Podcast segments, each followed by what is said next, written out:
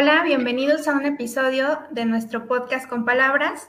Gracias por acompañarnos y como siempre eh, te, pedimos que, te pedimos que nos hagas llegar tus comentarios y sugerencias para los próximos episodios. Es un gusto nuevamente estar en compañía de mi colega y amigo Sergio Hernández. ¿Cómo estás, Sergio? Hola, ¿qué tal, Angie? Hola, muy buenas noches. Muy buen día a las personas que nos estén escuchando en este nuevo episodio del podcast y muy feliz de tener nuevamente a la psicoterapeuta Leida Martínez con nosotros para hablar de un tema, híjole, eh, controversial, eh, en algunos momentos doloroso, pero también creo que muy nutritivo, ¿no? Entonces, muchas gracias, Angie, por eh, seguir en este podcast y muchas gracias a la psicóloga Leida por acompañarnos el día de hoy. Y para quienes no conocen a Leida, voy a hacer este, pues ahí una reseña em, de su formación. Ella es Aleida Salomé Martínez Quesada, es licenciada en Psicología por el Instituto Universitario del Sur y con el grado de Maestría en Psicoterapia Humanista por el Instituto Carl Rogers, además de que cuenta con diversos diplomados en abordaje terapéutico con parejas y actualmente es directora general y agente capacitadora en el Instituto de Desarrollo Humano Integral Sin Fronteras en la ciudad de Chilpancingo Guerrero. Muchas gracias, Ale, por aceptar nuestra invitación. Es un gusto tenerte con nosotros de nuevo y que nos apoyes con tu conocimiento y tu experiencia en estos temas relacionados de pareja. Hola, eh, un gusto otra vez estar con ustedes, de verdad por la invitación, eh, por compartir y pues encantada de, de, volver a mirarlos con esto de la tecnología y poder apoyar a las personas que nos escuchan y que pueda esto servirles para acompañar pues más que nada los procesos de vida que los que estamos aquí también hemos pasado por, por situaciones que duelen, por situaciones de aprendizaje. Yo creo que el tema de hoy no es la excepción. Entonces, muchas gracias a los dos y pues encantada, vuelvo a repetir, de estar con ustedes. Bueno, y antes de iniciar el tema, pues me gustaría que recordemos un poco la finalidad que tenemos eh, al realizar este podcast. Eh, parte de lo que queremos es pues provocar la reflexión en todos los temas que abordamos y fomentar el pensamiento crítico. Si queremos ser como muy claros en que no tenemos la verdad absoluta, eh, pero sí la convicción de que escuchando diversas posturas y a expertos nos ayudan a entender un poco más estos sucesos de la vida cotidiana. Entonces, eh, sí quisiera pedirles que, sobre todo en este podcast, ¿no? seamos como que nos cuestionemos un poco, ¿no? A nosotros mismos y que vayamos más allá de, de cuestiones morales, ¿no? De lo que está bien o lo que está mal y que yo creo que quitándonos todos estos juicios o prejuicios vamos a poder profundizar más. Em, tampoco quiere decir que pretendemos fomentar o justificar ciertas cosas, pero sí que, em, que seamos como, que vayamos más allá, ¿no? No somos insensibles al dolor que producen algunas situaciones como la que vamos a hablar, pero eh, sí queremos decirte que pues con lo que hemos leído, escuchado en la consulta, las conversaciones con las personas cercanas a nosotros y eh, la experiencia personal, nos han dado pues una idea diferente, ¿no? A lo que comúnmente se escucha en cuestión de la infidelidad. Entonces, pues ya, para empezar, em, sí me gustaría que, que, primero cuando pensamos en pareja, ¿no? Eh, yo creo que se nos vienen como muchas, muchos referentes, amor, pasión, eh, sexualidad y también a veces este concepto de infidelidad, ¿no? Y ya eh, será como desde nuestra historia, desde lo que hemos aprendido, que le vamos a dar un significado precisamente a la infidelidad, ¿no? Y me parece que, que sí, como, todo, el concepto para mí de infidelidad no va a ser el mismo para Sergio, el mismo para Leida, va a tener sus variantes, ¿no? No sé qué piensan de esto pues no sé si voy yo o a Sergio, pero ya le gané como la palabra a Sergio. yo creo que efectivamente, como decía Sandy, ¿no? Cuando hablamos de infidelidad, todos vamos a tener eh, un concepto universal y todos hemos escuchado hablar acerca de la infidelidad. Lo, lo que aquí tendremos que, plantearnos es que hay que definirla, hay que sufrirla, hay que hablarla y siempre tenemos que ligarla a un tiempo y a un espacio particular. ¿A qué me refiero con esto? A que no es lo mismo en, tiempos atrás, ¿no? Y voy a nombrar un poco quizás a nuestros antepasados, a los abuelos, a nuestros padres y a nosotros mismos, incluso a, generaciones futuras, ¿no? El tiempo va cambiando y también la construcción como tal de infidelidad. Como tú decías al inicio, con esto eh, me queda claro que cada pareja y cada historia va a ir definiendo su propia construcción ¿no? de lo que es infidelidad. A mí me ha tocado que en consulta, como tú decías, muchas veces que llegan con, el tema, ¿no? con el dolor, con la crisis, estas parejas solo tienen como eh, algunas, ¿no? La definición como en exclusividad, ¿sabes? Eh, sexual y va más allá a veces de una exclusividad sexual. Sabemos que también va acerca de la misma dinámica de la relación, la historia que han creado juntos, la devastación, ¿no? Porque uno de los dos se acaba de enterar eh, y obviamente el impacto y el shock que, lleva con esto, ¿no? Entonces, los invito también a reflexionar acerca de, de, las creencias que tenemos, de los constructos que tenemos, qué es lo primero que asociamos. Y por ejemplo, yo me replanteo y en terapia, eh, creo que en la primera vez les compartía que me gusta también hablar de mí porque el proceso de psicoterapia nos, nos brinda eso, ¿no? Acompañar a los otros, pero también eh, saber que nosotros tenemos una historia y tratar de ser lo menos juiciosos con nuestra historia para que no choque con la historia del otro, ¿no? Entonces, a quien acompañemos, el otro me refiero a una persona en tema de infidelidad en cuestión individual a la misma pareja con tema de infidelidad, ¿no? Entonces, e, en, mi historia, tiempo atrás yo, yo veía dinámicas de mis padres, pero no entendía como qué pasaba, ¿sabes? A, a los 10 años es cuando yo me entero que, que, mi padre pues sí tiene como esta cuestión con mamá y es, e, estas peleas, estas rachas no tenían un nombre y el nombre era infidelidad, ¿no? Entonces, cuando yo lo voy trabajando más grande en psicología y lo voy como acomodando en mi historia, pues me queda claro que a veces también en ese tema, eh, cuando hay peques o cuando hay niños, adolescentes, en mi caso, pues también nos llevan, ¿no? En, en, cuestión de esta lucha y del tema de que muchas veces no se es dialogado, yo le decía a mi terapeuta, es que debido a esa infidelidad, pues yo sufrí como mucho, mucha cuestión de no saber qué pasaba, ¿no? O de repente ser como la mensajera de muchas cosas cuando ellos estaban enojados. Entonces todo esto me, me, lleva ya en terapia, cuando yo lo acomodo, cuando empiezo como a, ver mis significados también, a, a palpar, ¿no? A sentir el dolor.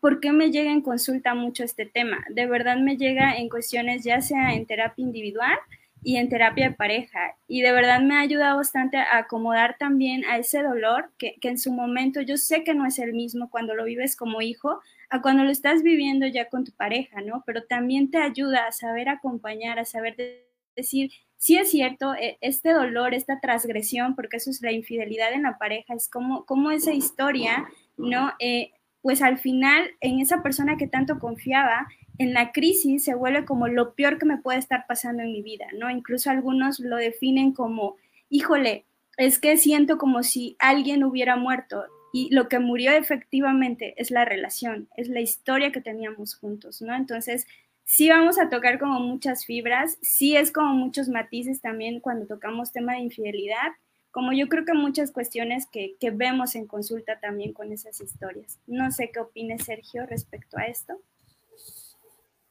Sí, la, la, de acuerdo, ¿no? Sí hay varios matices por ahí, pero ya los iremos haciendo. Eh, sí me parece que el tema de infidelidad es un golpe al... al tú decías ahorita, ¿no? Se muere la relación. Eh, no siempre, ¿no? No, no, no siempre es, un, es el, la, la, muerte de una relación, pero sí este tema de infidelidad me parece que, por supuesto, es un motivo de, de consulta, como bien lo decías, tanto individual como de pareja, como de familia ¿no? Muchas veces. Y, y en gran parte sí por el, eh, eh, como lo, lo, mencionabas muy bien, por la construcción social o por la idea que se tiene de la infidelidad, ¿no? Eh, creo que tal cual la asociamos durante mucho tiempo, que tú, tú lo decías en un inicio, ¿no? bueno, co como, como me parece a mí o como lo he aprendido, es que la, la, la infidelidad es la ruptura de un pacto implícito o explícito, ¿no? Eh, porque y, y, ese pacto depende de cada, de cada pareja o de cada, um, bueno, ahorita estamos hablando de parejas, bueno, depende de cada pareja, ¿no? Porque habrá quien considere una infidelidad una cuestión, un acto sexual con alguien más, habrá quien considera infidelidad un tema de, de, de, no sé, de mensajearse con alguien más, de salir con alguien más, ¿no? Cada uno tenemos nuestro propio concepto de infidelidad a partir de lo que, de, lo que, de lo que hemos ido aprendiendo. Yo nunca olvido un paciente que, que me decía, sé que mi esposa me es eh, eh, infiel, así así, ¿no? Ella no sabe que yo lo sé, pero para mí no es problema, ¿no? Para mí lo que es problema y lo que ha generado un problema es cuando ella, ¿no? Ya da otras cosas más allá del tema sexual, ¿no? Y entonces ahí fue como algo muy, muy importante, porque es como, claro, o sea, a veces creemos que, eh, eh, a veces le sugerimos a la amiga, al amigo, ¿no? Pues es que, oye, se está mensajeando con alguien más, es que te está haciendo infiel, ¿no? Pero para la otra persona puede que eso no sea un, un problema, ¿no? Entonces, pues bueno, creo que la infidelidad es un tema eh, punzante, doloroso, difícil, pero también que puede ser muy nutritivo, como ya lo decía yo en un inicio. Y, escuchando lo que decía Ale, pensaba yo en, que sí, yo creo que la infidelidad no es de tres, ¿no? Ahí están involucrados mucho más personas. Eh, los hijos, eh, a veces las mamás de, las personas que están involucradas en la infidelidad, ¿no? Eh, de los esposos. Y, y cómo esto, si de por sí es como un shock o como como una crisis para la persona, todavía que esté involucrada más gente, más personas, y la percepción de la infidelidad de esas personas también pesa mucho, ¿no? A veces puede ser que, como dice Sergio, eh, la persona diga, para mí no es problema, ¿no? Eh, yo puedo tolerar eso. Pero si se llega a enterar mi mamá y me dice mi mamá que cómo puedo estar soportando una situación así, o que qué clase de hombre soy, eh, teniendo esa situación, ¿no? De que mi esposa esté con alguien más. Entonces eso todavía viene a afectar más esta, este dolor y esta situación y la afrontación a, esa, ¿no? Entonces eh, yo creo que por eso es tan complicado, hasta lo podría decir como, que puede ser como un fenómeno social porque tiene que ver con, con muchos, muchas personas alrededor, ¿no? No solamente la pareja. Sí, efectivamente nombraban como muchos componentes que encontramos en, cuando nos están relatando las parejas o las personas cómo viven la infidelidad, ¿no? Ahorita que Sergio compartía, por ejemplo, lo de su paciente, yo decía, bueno, es una parte que llamamos eh, nosotros en, en, cuestión de intervención, pues el involucramiento emocional y es parte de la infidelidad, ¿no? Eh, y es, por ejemplo, eh, esta cuestión de que a veces no hay sexo involucrado, pero hay como esta parte emocional que por qué no lo, tuviste conmigo, ¿no? Entonces, ¿por qué lo tuviste con esa persona? Y, probablemente para e, esa persona es como, híjole, ¿no? Eh, ¿qué, está pasando aquí? Y dentro del shock es que tiene esa persona que yo no tengo, ¿no? Eh, ¿En qué momento quizás... una de las preguntas que puede llevar también a cuestionarnos es, pues sucedió esto, ¿no? Si yo creí que lo estaba dando todo, es lo que mucho escucho también en los discursos que yo tengo, es que él me falló y, yo no he fallado. Y entonces, algo que nos invita también la infidelidad es que en estas crisis puede ser que muchas parejas no puedan salir, que sea, como decía Sergio, ¿no? Algo muy fuerte y lo cual termine totalmente con esa historia pero que ya traía una transgresión relacional. ¿Y a qué me refiero con transgresión relacional? A que ya venían crisis propias de la dinámica de la pareja, ¿no? ¿Qué dejaron de hacer juntos? ¿Cómo se están dialogando ahorita? ¿Qué quizás no hablaron de lo que podría ser la infidelidad como tal? Probablemente solo fue, tú dijiste una palabra muy cierta, implícita, ¿no? Y muchas veces la parte explícita es, pues él ya sabía que si él se metía con otra persona o ella sabía que si se metía con otro, eso ya se terminaba, ¿no? Y escuchaba a Angie cuando decía lo cultural. Tuve una, una pareja en donde decía ella una parte individual, porque por ejemplo yo los separo, eh, trabajo con ellos en una primera instancia, una o dos sesiones, y después cuando veo que hay algo de lo cual no están como eh, pues compartiendo en sí, eh, los, los tomo como en, en, individual, ¿no? Entonces, ¿qué es lo que pregunto?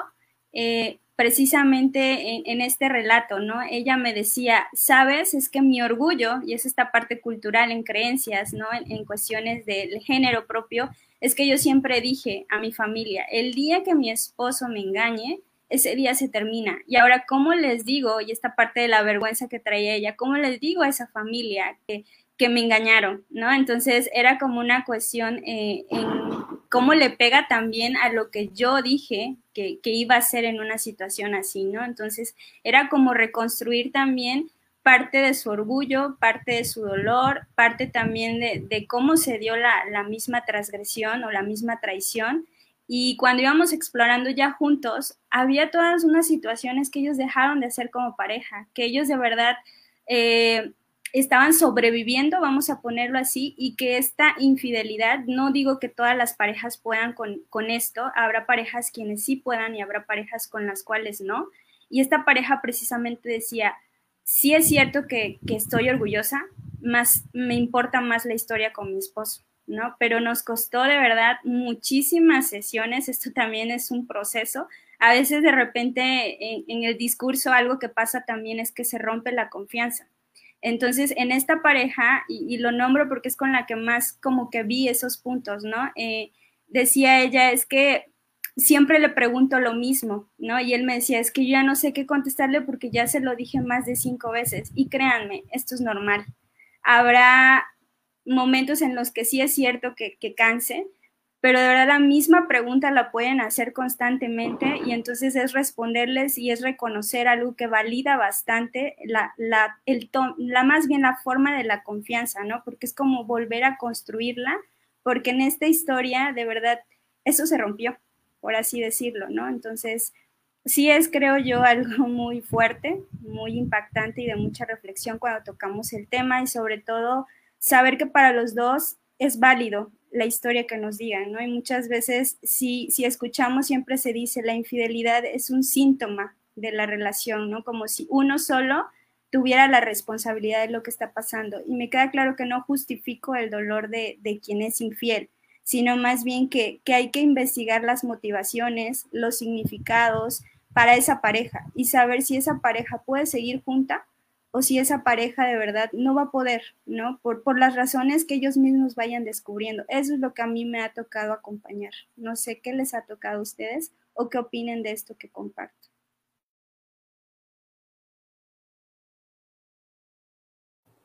Sí, eh,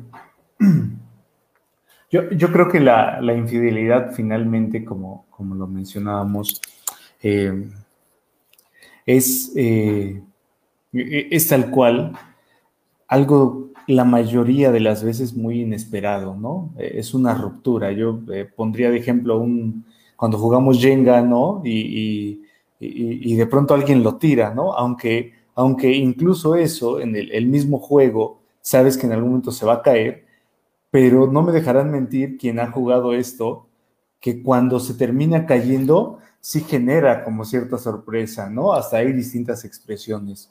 Finalmente, en, una relación, ahorita que estamos hablando de una relación de pareja, ¿no? Y, de la infidelidad en, sí, por supuesto, es una ruptura de, de aquello que se va construyendo, a veces de, meses o a veces de años. Y que finalmente el tú decías, eh, eh, Ale, que es la cuestión, ¿no? el síntoma de, de, lo que está sucediendo en la pareja. Pero también fíjate que he escuchado, no las comparto, pero, pero sí quiero ponerlo aquí, que, que hay, hay, colegas, hay distintos autores que mencionan que también la infidelidad tiene que ver con, eh, con la responsabilidad a veces entera de una sola persona, ¿no? porque la, la, pareja puede estar funcionando bien, puede eh, coincidir en todo el tema, eh, no sé, no, tener alguna crisis como tal, no tener algún problema como tal. Sin embargo, eh, se, se, menciona muchas veces que sí el responsable, no el culpable, pero sí el responsable, sí termina siendo, ¿no? En un 100% quien comete esa infidelidad, porque al final él tiene o ella tiene la la decisión o la, o, la, pues sí, finalmente eso, ¿no? La decisión de hacerlo o no hacerlo, ¿no? Todo lo demás, ¿no? Es, es una excusa porque finalmente tú decides cómo resolverlo, ¿no? Entonces también eh, eh, por ahí yo he escuchado este tipo de cosas, ¿no? No sé qué, qué opinan ustedes. Voy a leer el comentario que nos comparte Celeste García, que dice, por ahí leí que si tu pareja es infiel, no tiene nada que ver con lo que eres tú como persona, más bien con lo que es él o ella. Y creo que tiene, pues sí, relación con lo que estábamos hablando, ¿no? Em, creo que también parte de lo que se hace, tanto culturalmente como en la pareja, es como los, los culpables, ¿no? Buscar quién es el culpable, quién es la víctima, ¿no? Este, y a veces se dirá que el culpable es el quien engañó, a veces se dirá que el culpable es el amante, ¿no? O que el culpable es a quien no lo engañaron por no haber hecho algo para retener, para satisfacer, este, para cumplir con ciertas normas o requisitos como pareja, como para que la otra persona decidiera, no, no decidiera eh, tener o buscar algo más. Y, y yo creo que ahí también es donde hablamos tanto de lo cultural como también de lo establecido o no entre la pareja. Pocas veces hablamos también como, como de lo que queremos o esperamos de una relación, ¿no? Casi siempre es como, a lo mejor como esta cuestión del amor romántico, de que nos conocemos y todo va tan perfecto que no es necesario hablar las cosas y así va a continuar durante años y fueron felices para siempre, ¿no? Pero no es así, o sea, ¿por qué, ¿por qué no hablar de estos temas cuando nos estamos conociendo, cuando iniciamos una relación, y también tocar este tema de la infidelidad, ¿no? Para ti, ¿qué es infidelidad? Para mí, ¿qué es? ¿Hasta qué momento podríamos decir que somos, que, que llegaríamos a una infidelidad por esta cuestión de, de nuestro concepto de infidelidad como pareja? Y, y, a veces se habla hasta que ya sucede, ¿no? Hasta que ya, ya está la infidelidad ahí, es que entonces lo, lo, hablamos y decimos, es que para mí eso era infidelidad y el otro puede decir, pues para mí eso no era, ¿no? Yo no estoy involucrado emocionalmente, solo fue sexo, este, o al contrario, no hubo algún contacto, pero tú hablabas con él como no hablabas conmigo, entonces... Eh, todas estas cuestiones que se pueden estar moviendo ahí y que nunca se hablaron hasta que llegó ese momento, ¿no? Y que a veces, aunque pareciera también que es un momento muy crítico y de crisis, eh, hay parejas que también nos dicen, ¿no? Después de esto, creo que hablamos más, antes no lo hacíamos.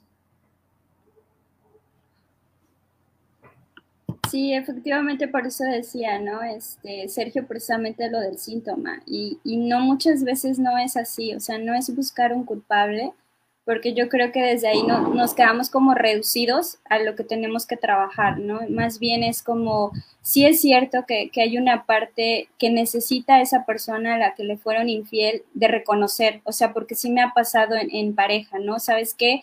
Me es difícil reconocerle a, a mi esposa, ¿no? Ella sabe que hubo una infidelidad, pero yo no lo he querido reconocer porque temo de que de verdad esto se pierda, ¿no? O sea, y es mucho dolor y, y, de verdad que es dolor tanto quien se entera de la infidelidad como quien la oculta, ¿no? Entonces los dos viven un dolor diferente, los dos viven como esta agonía, lo voy a poner así, en, en diferente forma. Por eso yo decía, es bien importante también saber que habrá infidelidades donde la misma dinámica de la relación se preste para que haya, y habrá otras infidelidades donde tengamos que buscar el significado de la misma. Por ejemplo, una de las preguntas que mucho apoya, en mi caso me ha sido muy funcional, es buscar preguntas que vayan hacia el significado, ¿sabes? Hacia entender eh, qué pasó, o sea, por qué me, me convertí en esta persona contigo, ¿no? Por ejemplo, al hecho de, tiene que ver con en qué momento me perdí yo mismo de la relación, ¿no? Entonces, ¿Qué pasa? Digo, porque, digamos, los que estamos aquí, los tres al menos, ¿a quién no le gusta sentirse atendido? ¿A quién no le gusta también sentirse deseado? O sea, pero tú decías algo muy importante, ¿no? Eso es, es cuestión también cultural, es cuestión de nuestra historia también, de cómo construimos esas relaciones. También me queda claro que actualmente es más por decisión y, al final también teníamos que meternos en cuestiones culturales como la monogamia y el matrimonio, que eso ha venido cambiando muchísimo históricamente. Entonces son cuestiones que a veces se quedan como en el olvido e influyen bastante en, la actualidad, porque hay parejas que de verdad dicen, ¿no? Actualmente sabemos que, que una pareja se puede separar las veces que quiera, se puede ir las veces que quiera. Antes nosotros sabíamos que no, la pareja se tenía que quedar, ¿no? Hasta que alguno de los cónyuges falleciera, es que eras como libre, voy a ponerlo así. Actualmente también influye eso, o sea, y, y lo voy a poner otra vez un poquito en, en cuestiones de género, Sergio. ¿no? Porque para un hombre es más difícil aceptar que le fueron infiel por todos estos constructos sociales que a una mujer, por esta historia también cultural que traemos, ¿no? Entonces, me ha tocado que en los caballeros es más difícil también la misma ruptura, eh, el mismo proceso de emociones y me queda claro que el, el seguir, ¿no? Dentro de la relación es como más fuerte a veces que el, hecho de que nadie lo sepa, ¿sabes? Que me fueron infiel. A mí me, me, tocó un paciente que me decía, es que cómo, pues, o sea, no, no puedo ni registrarlo y prefiero que se quede aquí y que nadie más sepa, ¿no? Entonces, eh, esto también mueve bastante y yo creo que algo que ayudaría mucho, más que preguntas que vayan a quién falló en la relación, es qué hacemos si queremos seguir juntos, o sea, cómo, cómo, qué mensaje nos trae la infidelidad y, cómo podemos seguir, ¿no? Pero, pero cuesta bastante, porque hay parejas que me quedan claro que se quedan como en esta cuestión de sufrir bastante a través de esto que pasó. Hay parejas que dicen, ok, esto pasó, seguimos juntos por los niños, seguimos juntos por los valores compartidos, seguimos juntos por muchas cosas que aún tenemos en la relación, pero se quedan como ahí, ¿sabes? Y hay parejas que sí, de, verdad, vaya, como el dicho que dice, ¿no? Resurgen de las cenizas, porque de verdad exploran, de verdad dicen, ok, este mensaje que trae es difícil, sí, pero nos ha ayudado, como decía Angie, ¿no? A tener temas con más profundidad que antes de la infidelidad, a encontrar nuevas formas de estar juntos que antes de la infidelidad nos era como muy complicado, ¿no? Que nos perdimos en el camino, por así decirlo. Eso es lo que yo he encontrado en las narrativas de las parejas que verdad quieren seguir explorando juntas. Y también he encontrado parejas que dicen, no me voy a mover porque duele, pero voy a seguir aquí aunque sea un martirio, ¿no? Y es válido también. Y, también, por supuesto, las que deciden no seguir, ¿no? Las que sí, eh, tal cual, o sea, las que sí buscan el culpable, ¿no? Las que, las que de alguna manera hasta, em, no, no, quiero ser exagerado, pero hasta se vuelve el infiel o la infiel como el, lo peor, ¿no? Como el, demonio, se le hace ver incluso si hay hijos, se le hace ver de esa forma, ¿no? Entonces, también ese es un tema, un problema que a nosotros en, los procesos individuales o, de pareja también nos cuesta a veces trabajar, ¿no? ¿Cuántas veces no, hay, no toca contener a alguien que tal cual le fueron infiel y que todo este, esta furia, este enojo, este dolor, pues también lo canaliza, ¿no? Que también es algo que existe. Yo, yo, híjole, al menos en, el, pequeño espacio o los espacios donde he podido trabajar con personas, con familias, con parejas, la verdad es una inmensa mayoría de aquellas personas que no lo, que, no lo, eh, que no lo pasan, ¿no? Que no lo digieren, que no lo ven en algún punto como esa crisis, ¿no? Porque sí lo ven como, como una parte, eh, yo, yo creo que algo importante sería diferenciar incluso la infidelidad de la deslealtad, ¿no? Eh, muchas personas lo, asocian con este tema, ¿no? Es decir, creo que cuando a veces es el tema únicamente, no sé, lo he visto físico y demás, eh, yo he visto que no hay tanto problema, ¿no? Pero cuando el tema va más allá de, no sé, no tenía tiempo para, para ¿no? Por el trabajo y, ese tiempo resulta que estaba ahí con alguien más, ¿no?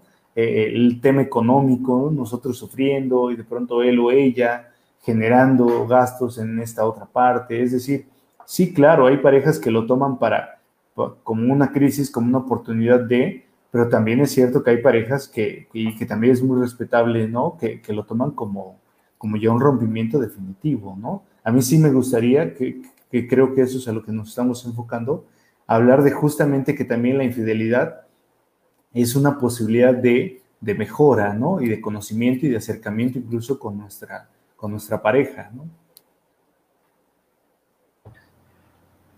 Cuando estaba yo, este, pues leyendo yo un poquito, preparándome para, el tema de hoy, eh, decía yo, ¿por qué sí? O me preguntaba, ¿por qué sí eh, hemos evolucionado tanto en estos conceptos del amor, ¿no? Y que ya hay más comunicación y que buscamos como, como el ser más honestos. Eh, ¿Por qué se sigue presentando la infidelidad, no? Eh, si, por ejemplo, ya hay esta cuestión del divorcio, ¿por qué, por qué se presenta, no? Si, si se supone que, en, lo conocido culturalmente es que si eres infiel es que ya no quieres estar con esa persona, entonces, ¿por qué continúas con ella, no? ¿Por qué no decides terminar esa relación e iniciar una nueva con la otra persona.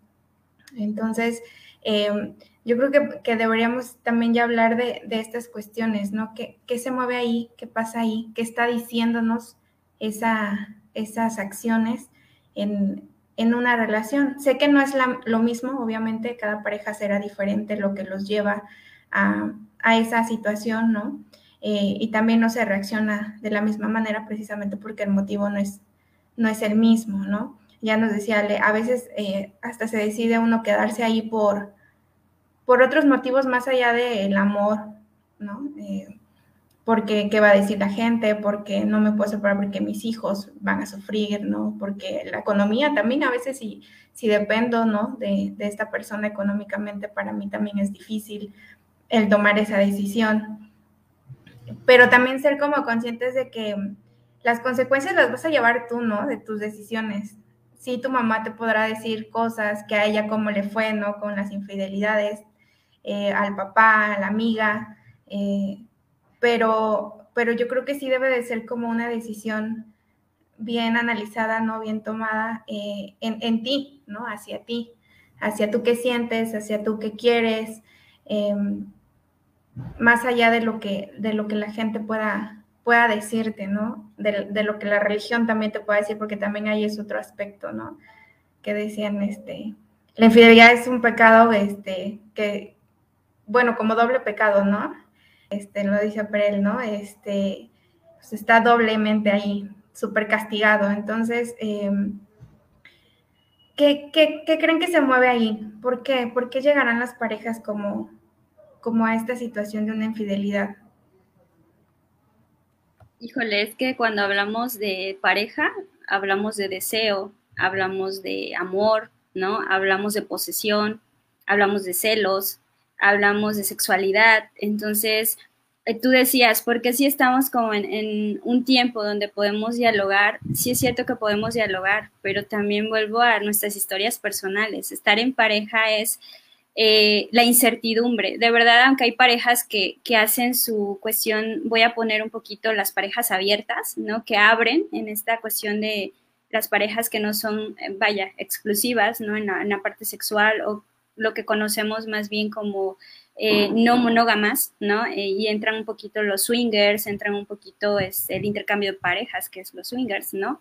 O cuestiones de repente en, por qué en que en este momento lo estamos abriendo, ¿no? Que es como también la diversidad que busca la misma pareja.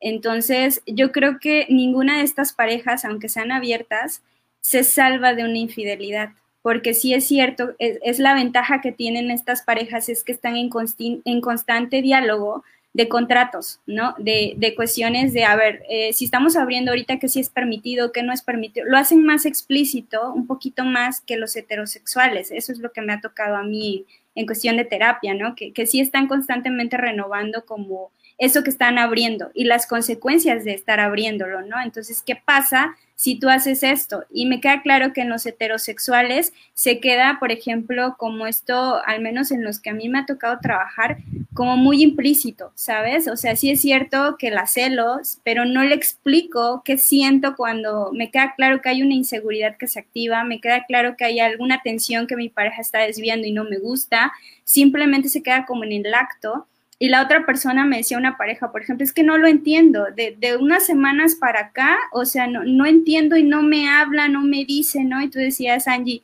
qué raro porque se supone que estamos como más preparados para el diálogo, pero hay parejas que siguen cerrándose como a la vulnerabilidad y saber que el otro tiene su propia sexualidad y que yo mismo tengo mi propia sexualidad y no implica que yo vaya a ejecutar una infidelidad, implica la libertad de poder hablar, que podemos sentir bien bello, ser deseados o ser mirados por una tercera persona. O sea, abrir el tema te, ayuda a que, por ejemplo, este secretismo que nos da la infidelidad de verdad no se manifieste. No quiere decir que seamos exentos. Estar en pareja, sabemos nosotros que todos los que estamos en pareja corremos el riesgo de vivir una infidelidad. Pero ¿qué lo pueda minorar? Esto que tú decías, de verdad el hecho de, dialogar con apertura, de saber que me va a molestar probablemente que mi pareja me diga, oye, ¿sabes qué? Me, me, gustó el pediatra, lo voy a poner así, ¿no? pero de verdad te da como esa, esa parte de recibir y eso con eso no podemos, con las fantasías del otro no podemos, con, con el deseo del otro no podemos porque se activa en automático celos, se activa en automático posesión, ¿no? Y vamos a encontrar muchos significados que también se activen. Por, por esto mismo que decía también Sergio, que hay heridas que nos van dejando, porque a veces vamos en ese camino teniendo eh, relaciones que probablemente nos marcaron y que esto se viene como a, vaya, a manifestar un poco más en nuestra dinámica, ¿no? Entonces, hay muchos factores, pero se me vienen ahorita como estos, como para cubrir un poco lo que tú mencionabas, Angie, Y es que, Ale, Angie, eh, desde hace miles de años, el, el ser humano tiene una necesidad a la exclusividad. O sea, si nosotros leemos, ¿no? Los, eh, escuché una entrevista de Juan David Nacio y hablaba, ¿no? De, dos mil años antes de, nuestra era, o antes de Cristo, ¿no? Como se le quiere llamar, eh, eh, ya, de pronto a, mujeres o hombres, ¿no? Incluso se, les castigaba de cierta forma cuando había un, tema de, infidelidad, ¿no? Y, él hablaba que, finalmente en, la cuestión del ser humano siempre hay esta necesidad de, propiedad, de pertenencia, ¿no? Durante mucho tiempo, veamos cómo ha sido así, ¿no? Es decir, el matrimonio me parece a mí que no es otra cosa más que el tratar de asegurar que esta persona va a ser mía, ¿no? Eh, eh, eh, y, que de alguna manera muchas personas lo manifiestan así, ¿no? A mí me, sorprende ver videos de pronto de, de chicas que se están casando, ¿no? Porque esos son los que he visto, también pasará con hombres quizá, pero, pero chicas, ¿no? Y que están hasta haciendo así cuando el, el, el, este, la pareja está firmando el acta de, de matrimonio.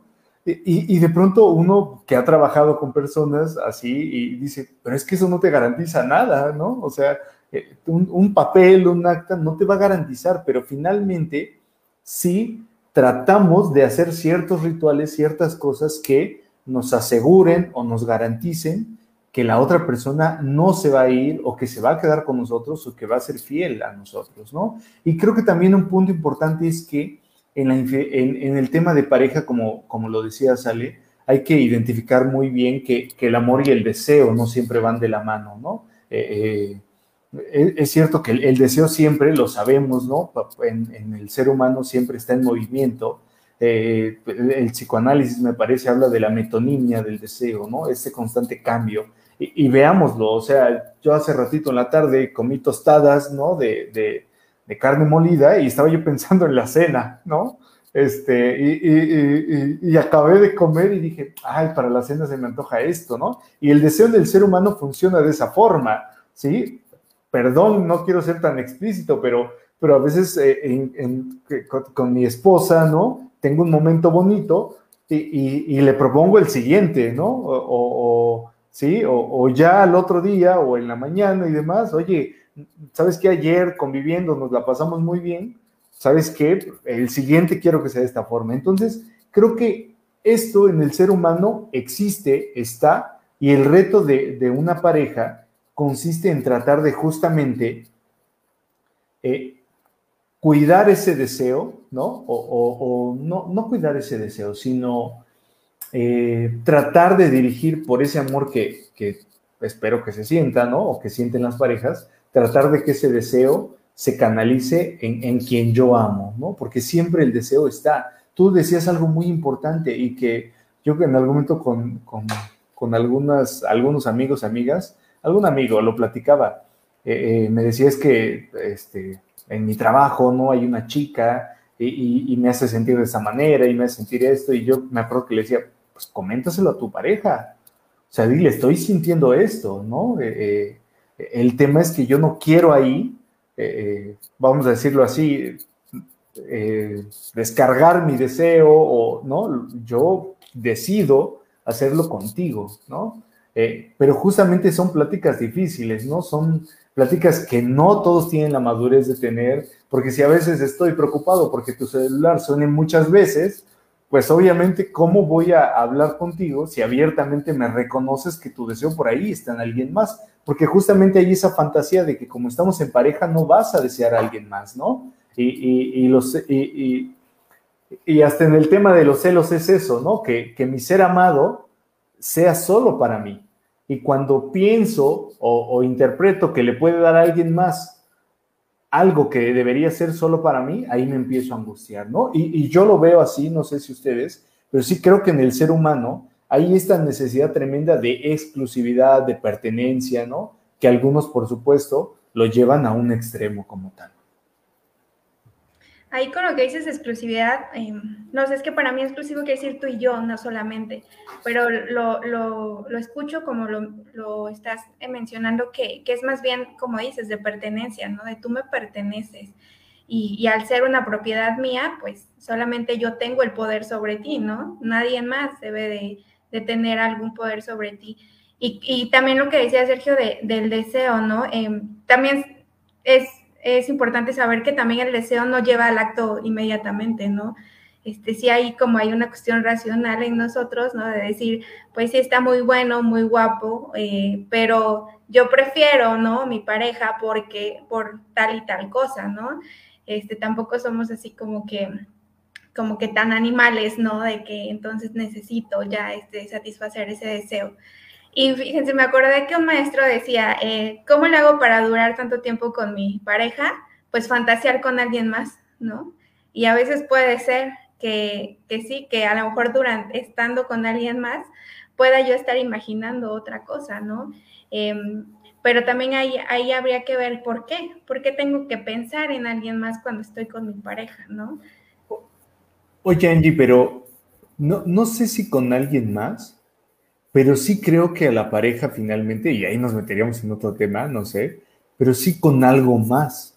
O sea, eh, eh, es cierto que algo más me refiero a proyectos, a, ¿no? Principalmente proyectos, planes que la, que la pareja va generándose, que me parece a mí que eso es lo que los va uniendo, ¿no? Y, no solo, perdón, no solo eso, sino también el cómo van llevando a cabo ese, esos, esos distintos proyectos, ¿no? Me, me, me parece. Pero bueno, ahí ya me metería en, otra cosa. No sé si, si, si, podemos leer el comentario que aquí nos hace este, Karen Cortés. ¿Tú quieres leerlo, Angie? Sí, nos dice, hola, buenas noches. Desde, desde su opinión, ¿creen que se puede superar y por lo tanto perdonar una infidelidad de forma sana y sin acudir a terapia?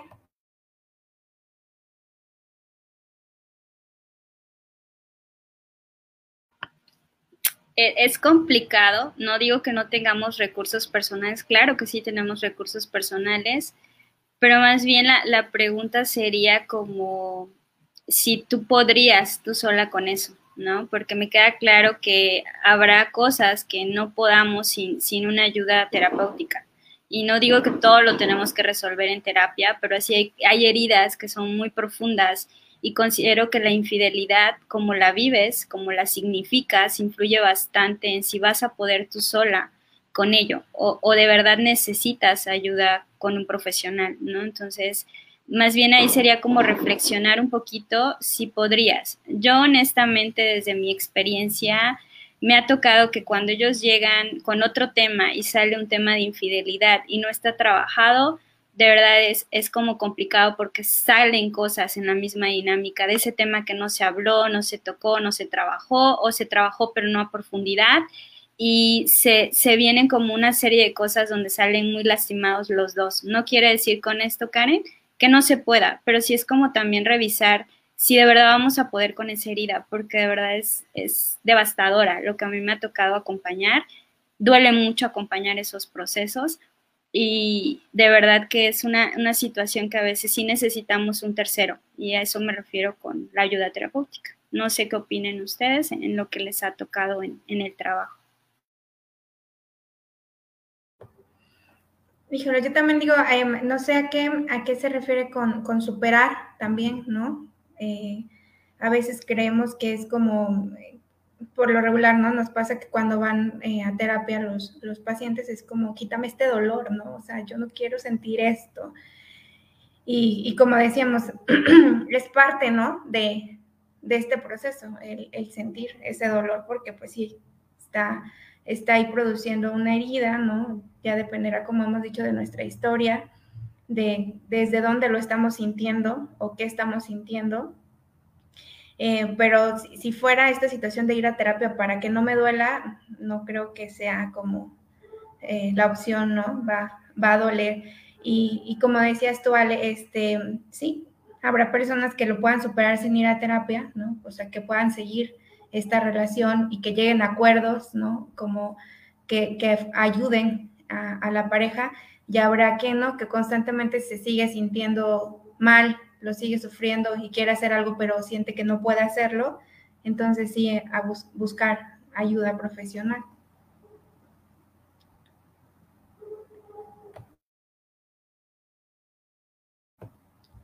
Sergio, ¿quieres agregar algo más? Este, no, no, no, no. De, um, yo, la verdad, tratando de, de, aportar algo, sí me parece que, mm, que, hay personas que sí tienen los recursos, ¿no? Eh, emocionales, voy a decirlo así, ¿no? las ciertas herramientas que les permiten, eh, como, decía aquí quien nos preguntaba, superarlo, pero pero sí también creo que es demasiado difícil, ¿no? Creo que una, crisis de este tamaño habrá que ver cómo es, pero sí creo que es necesario de, del apoyo. A veces no sé si solo de un terapeuta, pero a veces ahí la familia de pronto interviene, ¿no? Eh, esperemos que de buena manera, ¿no? o algunos de, de, una manera sana, mejor dicho, pero, pero bueno, sí, sí creo que es difícil, pero sí me gustaría recalcar, ¿no? que, o me gustaría para las personas que nos están viendo y escuchando, recalcar que el tema de la infidelidad no es como solo, no la podemos encasillar como en algo bueno o malo, ¿no? Yo, yo hago mención de esta película de los puentes de Madison, ¿la han visto? ¿No? donde está Meryl Streep y Clint Eastwood, y hay una parte donde todos somos, apoyamos la infidelidad, o creo que la gran mayoría, cuando queremos que ella se baje de la camioneta y se vaya con él, ¿no? Eh, en esta escena ahí dramática, eh, donde está la lluvia y él está esperando y demás, ¿no? O sea, todos ahí dijimos, ya bájate y vete con él, ¿no? Y, no, y no es porque seamos malos, sino porque en ese contexto nos parecía, al menos en un primer momento, que era algo que, que, tenía que hacer, ¿no? Aunque después ya pensándolo dije, no, pues igual no le hubiera salido tan bien, no sé, ¿no? Eh, estaba en etapa de enamoramiento, no era amor, ¿no? Ahí ya una serie de cosas. Pero sí, sí me gustaría recalcar esto, ¿no? Que el deseo en sí mismo no es ni bueno ni malo. Eh, perdón, la infidelidad en sí misma no es ni buena ni mala, ¿no? Son situaciones que, que, que, suceden y que, pero que creo que sí ahí, eh, obviamente son, son oportunidades, me parece, en algunas parejas y me gustaría puntualizar eso, ¿no? de, crecimiento. También si ya la infidelidad van 20 veces que sucede, ¿no? Y, este, y, cada, cada oportunidad es una crisis donde nos prometemos o nos decimos que vamos a mejorar, pues bueno, también ya ahí estamos hablando de algo quizá enfermizo, ¿no? Y fíjense, siento que no hemos hablado, como que hemos hablado más de la pareja en sí, ¿no? Y, y qué pasa con, con el tercero, ¿no? Ahí. Eh, también yo creo que ahí se mueven ciertas cosas, ¿no? Con, con la persona que decide, bueno, algunos es consciente, ¿no? Saben que, que, tiene una pareja, otros no, después se enteran, ¿no? Que estaban casados, que, que ya tenían familia, em, pero eh, por ahí leía, ninguna infidelidad es, es, este, bueno, una relación extra es, es sostenible a no ser que se convierta ya en una relación más formal. No sé qué piensen.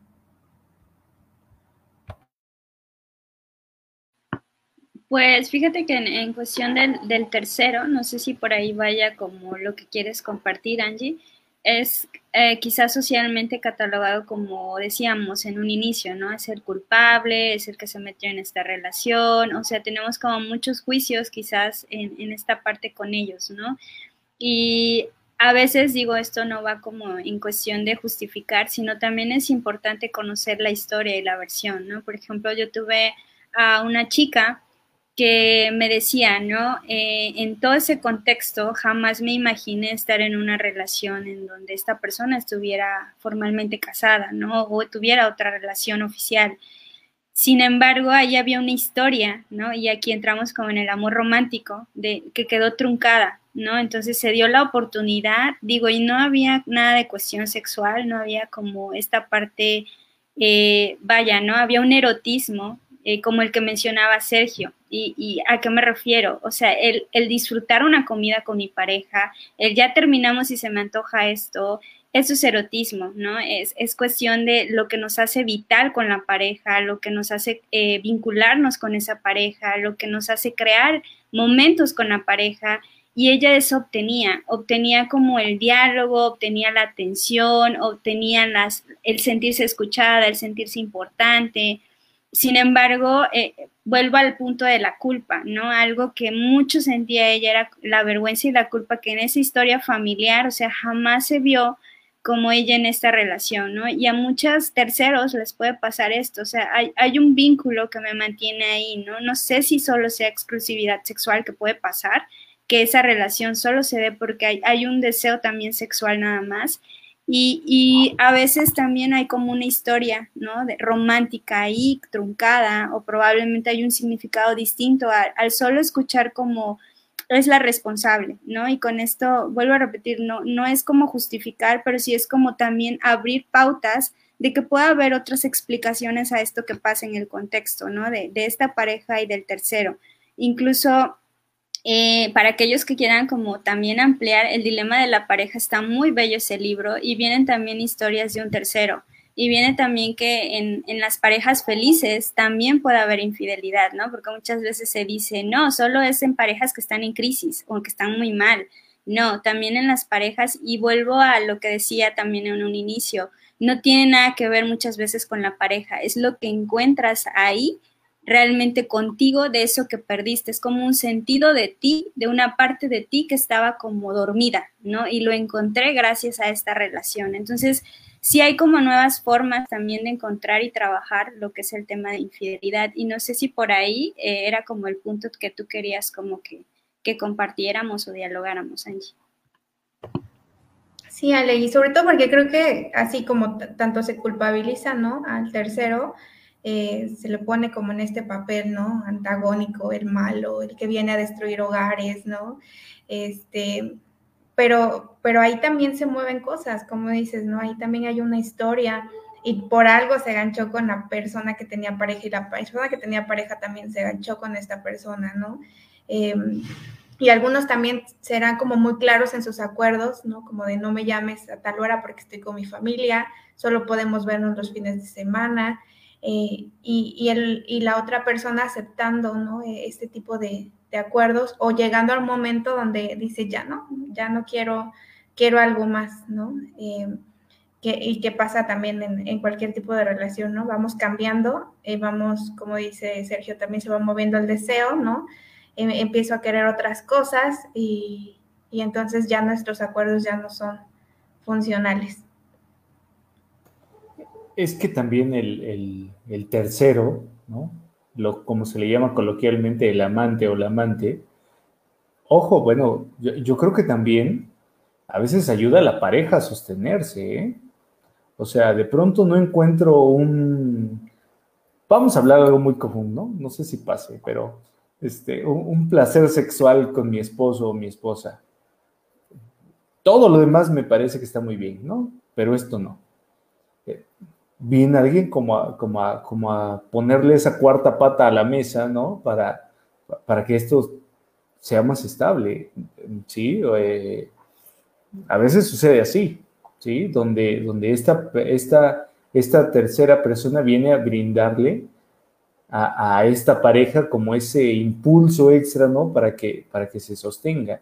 No es raro de pronto no recuerdo, porque eso en la universidad nos lo facilitó en copias, una, maestra, este, hablaba de, que muchas veces un fenómeno que se da es que la, alguno de, la pareja termina con su relación extramarital y también termina su matrimonio, ¿no? Porque ya era incapaz de sostener sin este otro, ¿no? Esta, esta relación que tenía. Sí, efectivamente, como tú decías, hay, hay parejas, y lo podemos definir así, ¿no? Que están literalmente sobreviviendo, muertas. Entonces es esta, esta tercera persona, como tú decías, lo, lo pusiste como una, una, tercera patita, una cuarta patita, ¿no? Este, y más bien viene a darle como la vitalidad que necesita la misma relación, ¿no? Entonces habrá que ver que esto es dependiendo cada situación, también tendremos que, que ver que esto es dinámico, como decíamos, y al final cada pareja sabe qué, pasa en esa historia, ¿no? Entonces, quizás acá abrimos un poquito en, también saber que hay un significado para ese tercero, ¿no? Que, hay un lugar para ese tercero. Y ahí es como todas estas posibilidades que maneja Angie, que manejas tú, Sergio, y que probablemente a mí también me ha tocado como escucharlas y tiene algo también que duele. Tiene algo, por ejemplo, Angie decía, ¿no? De los tiempos, de que no me llames hasta ahora, y ella precisamente llega porque dice es que eso no lo quiero para mí, ¿no? O sea, no me gusta la persona en que me estoy convirtiendo debido a eso. Yo sé que merezco a una persona que de verdad me tenga eh, el tiempo, si no completo, pero el tiempo, ¿no? Entonces la atención. Y, y es como lo que tenemos que ir acomodando. Eh, Angie decía, ¿no? A veces el hecho de por qué se engancharon, e, en efecto, o sea, qué los llevó a, de alguna manera, a volver a vincularse, porque es como una relación que ya había terminado, se vuelven a encontrar y empieza como este, esta parte del enamoramiento, esta parte de quedarse por mucho tiempo, ¿no? Porque ellos ya llevaban en esa relación cinco años, ¿no? Sin embargo, no había ningún tipo de contacto sexual y a esto le llamamos como, bueno, no yo, le llama Perel, este, infidelidad emocional, ¿no? Que, es esta parte de no hay sexo, pero hay un involucramiento emocional muy fuerte. Entonces, eh, esto también lo podemos encontrar en esas relaciones de terceros, ¿no? Y como decía Sergio, cómo a veces esto sostiene a la pareja, ¿no? A lo mejor es como, la verdad yo ya tengo deseo sexual por mi pareja, entonces pues allá lo encuentra, pues súper bien, ¿no? Aquí ya no viene a decirme o a pedirme algo que para mí ya no, ya no está. y tal vez por eso Perdón, perdón, Angie. Ojo, o hasta económico, ¿eh? ¿eh? O hasta de escucha, de contención, ¿no? O sea, viene a, jugar un papel fundamental. Yo creo que también eh, me, gustaría hacerles una pregunta. ¿Se puede amar y ser infiel?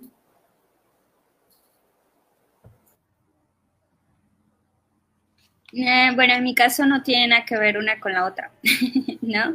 Eh, el amor, eh, vaya, no, no tiene que ver con la parte de la infidelidad, ¿no? Que muchas veces es, es que no me amas, por eso me fuiste infiel o por eso me engañaste, ¿no? más bien no, en el caso de, de las parejas que, que, me ha tocado, de las personas que me ha tocado con el tema de infidelidad, no tiene que ver con el amor, tiene que ver con, todo lo que representa para la misma persona que, que, en este caso también sufre, ¿no? Y de verdad sufre al tener que contarle, y hay muchísimo amor, Sergio, o sea, hay parejas que me han tocado que me duele que no pueden con el tema porque hay tanto amor, ¿no? Entonces, hubo una pareja muy bella, ¿no? Que fueron precisamente a eso, a solucionar de la manera mejor posible, y él le decía, porque te amo es porque te dejo, ¿no? Porque sé que, que lastimé y sé que no, eh, vamos a poder con esto porque los dos estamos de verdad en una situación donde cada vez se vuelve peor la violencia y yo no quiero lastimar a la mujer que amo, aunque fallé, sé que yo fallé, ¿no? Entonces sentía de verdad como esta impotencia, porque también nos pasa, ¿no? En consultorio de decir, híjole, es que pues ellos mismos están definiendo que no van a poder, ¿no? Que lo han intentado y que de verdad nada más vienen conmigo para hacer el soporte emocional de que está doliendo bastante el tener que tomar la decisión. Entonces ella decía, sí, es que sí vamos a poder. Y él decía, no, no porque de verdad ya lo hemos intentado y esto se está volviendo muy feo para nosotros. yo creo que por este amor, al menos yo, ¿no? Él lo decía así, yo me retiro, ¿no? Y quiero que la mamá de mis hijos esté lo mejor posible, aunque no sea conmigo. Entonces, ahí había mucho amor y, y había una herida de transgresión, ¿no? Y no pudieron. Entonces, eh, yo creo que cada pareja nos va dando como las pautas y no tiene que ver con el amor. Yo creo que más bien tendríamos que buscar qué, pasó para que esto se, se manifestara, ¿no? Y vuelvo al punto de que para muchos no tiene que ver con la pareja. Y la pareja pueden amarla bastante, pero hay algo de mí que yo busqué afuera conmigo, no con mi pareja, ¿no? Entonces, desde mi perspectiva, yo diría, no tiene nada que ver el amor con que te fui infiel. Entonces me parece que ahí ya contestamos la preguntita que nos, nos hacía Celeste, ¿no? De que si la infidelidad tiene que ver con lo que eres tú como persona o lo que es él o ella, ¿no? Entonces, aunque sí hay cuestiones ahí de, en, en, la relación de pareja, hay mucha cuestión individual, ¿no? Hay mucha cuestión de, de cosas no superadas o elaboradas o de repeticiones, ¿no? De estar, de, de situarnos siempre en misma situación porque hemos aprendido a estar así entonces, em, creo que, que, es como chamba de pareja y individual, ¿no? El, el, el saber qué, hacia dónde queremos ir, qué queremos hacer. Eh, es muy difícil, como decías, Ale, un tema bien, bien delicado, muy doloroso para, para ambos, para la familia, para los hijos a veces, tú iniciabas diciendo, ¿no? Esta, esta, cuestión de tu historia de, haberlo vivido como hija, eh, eso también yo creo que a veces hasta marca también tus relaciones, ¿no? El, vivirlo ya después de adulto, esta infidelidad, cómo lo significas, cómo lo resignificas. Em, por eso para algunos será más fácil, ¿no? Como superar una infidelidad, para otros será más complicado y más, más doloroso el poder hacerlo. Entonces, no sé si para concluir, ¿qué, les gustaría decir antes de cerrar el podcast?